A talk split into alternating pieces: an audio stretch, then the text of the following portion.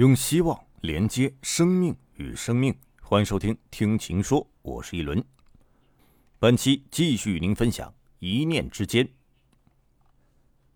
在上期节目中，已经分享了该片第一部分关于原罪，以及第二部分关于基础设施。接下来继续来分享第三部分，关于用户。蔚来汽车是一家明星创业企业，李斌是一位优秀的连续创业者。这几年，我听过很多传统一些的企业常说：“要是我们的客户像未来的客户那样就好了。”他们一半多的销售完全都是老客户的介绍。前不久和李斌交流，本希望弄一个打造用户企业的 N 条秘籍。结果一条也没有，因为在李斌看来，这都是术，而道最重要。道是什么呢？道是企业的价值观，价值观不是说出来的，更是做出来的。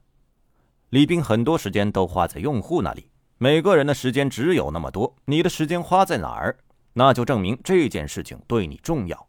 我周末也经常去各地拜访用户，觉得很高兴。就像你要去拜访朋友，你会觉得这是个累赘吗？不会，你会觉得这是一个挺开心的事情。不少企业卖完产品和用户的关系基本就结束了，而未来的用户关系刚刚开始。还有 NIO House、NIO Day、NIO Life、APP 等各种方式。我不觉得是不务正业，我觉得很重要，因为这是我们的用户需求。未来的核心理念之一是让用户满意。你的公司内部管理的制度得匹配上。我们一线同事有一些奖励指标，比如奖励要跟他以前卖过车的用户对他的满意度强相关，而有的公司可能就比较简单一些，就是你这个月卖了多少车，只用新用户去衡量。为了做用户的企业，未来的做法是按订单生产，比如说一个上海的用户从你定制这辆车，把这个车交付到你手上，差不多可以在十天之内完成。有非常多的配置可以选，把零部件进厂库存的时间也算上，也就是两个星期的样子。这背后是从供应链到制造到物流到用户连接，甚至上牌，所有事情都把它连接在一起。而传统的模式是先产出来，然后卖给经销商，经销商再卖给客户，差不多要两个多月。李斌说，二零一二年他就觉得，在移动互联网时代。云已经开始连接万物，但很多企业还在用互联网出现之前的方式去服务用户，比如车主加油只能去加油站人找服务，而未来的思路是用云把全国的充电桩、换电站、服务团队、车辆等都连接成一个能源云，用户只要在 NIO APP 上一键下单，全国的服务专员就能提供能量无忧的上门服务，做到服务找人。A P P 上有用户的点评，比如这个桩到底能不能充电，充的速度大概会是什么样，让大家心中有数。另外，不同公司运营不同桩，如何在支付环节打通，用一个账号就可以支付所有的桩，这种体验特别重要。但非互联网出身的公司往往会忽略。如果只是我们自己的设备，就简单多了，但要把社会的资源尽可能都连接起来。要付出非常多的努力，比如说换电站，我们要让用户知道边上的换电站电池仓里有多少块电池，它的状态是充到了多少，这样我就可以先远程预约，节省时间。又比如电的容量，怎么更好的错峰，这些事情都可以通过云去做。不光提升用户体验，从内部运营效率角度讲，也有非常大的提升空间。我们现在接进去了将近四十万根充电桩。除了未来用户，现在每天都有十几万其他用户在用我们的 APP，在做各种各样的家电。这两年我去了很多新创业的公司，慢慢有一个体会：如果一家公司一开始没有很强的 IT 数据团队，没有云的思维，不在用户服务、流程、供应链管理等方面采用 SaaS 等服务，并自己进行深度参与、定制开发，甚至完全自己开发。几乎就可以断定，这还是传统企业。拿未来的家电服务来说，它背后的逻辑是围绕降低服务时长和行驶距离的目标。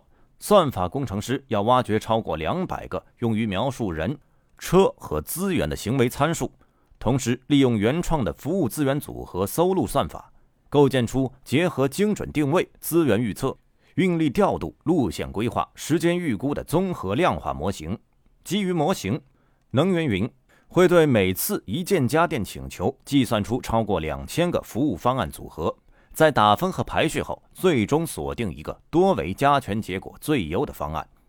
整个过程平均在零点几秒内完成。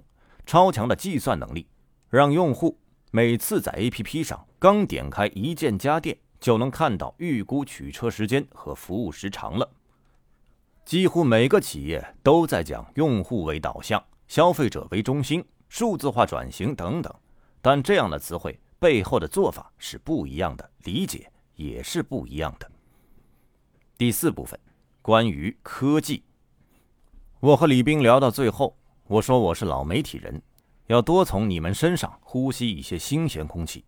他说：“秦老师，我们觉得你早就是新媒体人了。”我理解李斌的意思，我是依靠微信公众号的强大能力和分发机制而进行传播的。换言之，最近这些年，我所在的平台是新媒体平台。其速度、效率、便捷和我以前做过的杂志、报纸、电视、广播有很大不同。这天我特别高兴，回家跟夫人说：“李斌都说我是新媒体人了。”第二天早上起来，突然又很沮丧。我确实是在新媒体平台上创作，但只是穿了一件数字化外衣。我真的理解新媒体的运作规律、本质、玩法、用户关系吗？我甚至都很少思考这些问题。就像现在很多银行都在讲金融科技，我去过微众银行调研，微众银行的科技人员占员工数量的百分之六十，研发费用占营业收入近百分之十。银行对他们来说，从第一天起就和网点无关，而是包括支持场景创新的开放平台，基于开源软件等等的开放创新。基于分布式技术的商业联盟等在内的一种服务，在微众银行行长李南青看来，微众银行的宝贝不是他，是一批 AI 工程师。微众银行不少技术人员过去都在其他银行搞开发，但本质是不同的。过去的做法是，业务人员发现一个市场机会，业务部门向技术部门提出开发需求，技术部门开发。层层审核后上线，由于技术部门害怕上线后出现问题背责，所以慎之又慎，开发时间很长，中间的审核也特别复杂。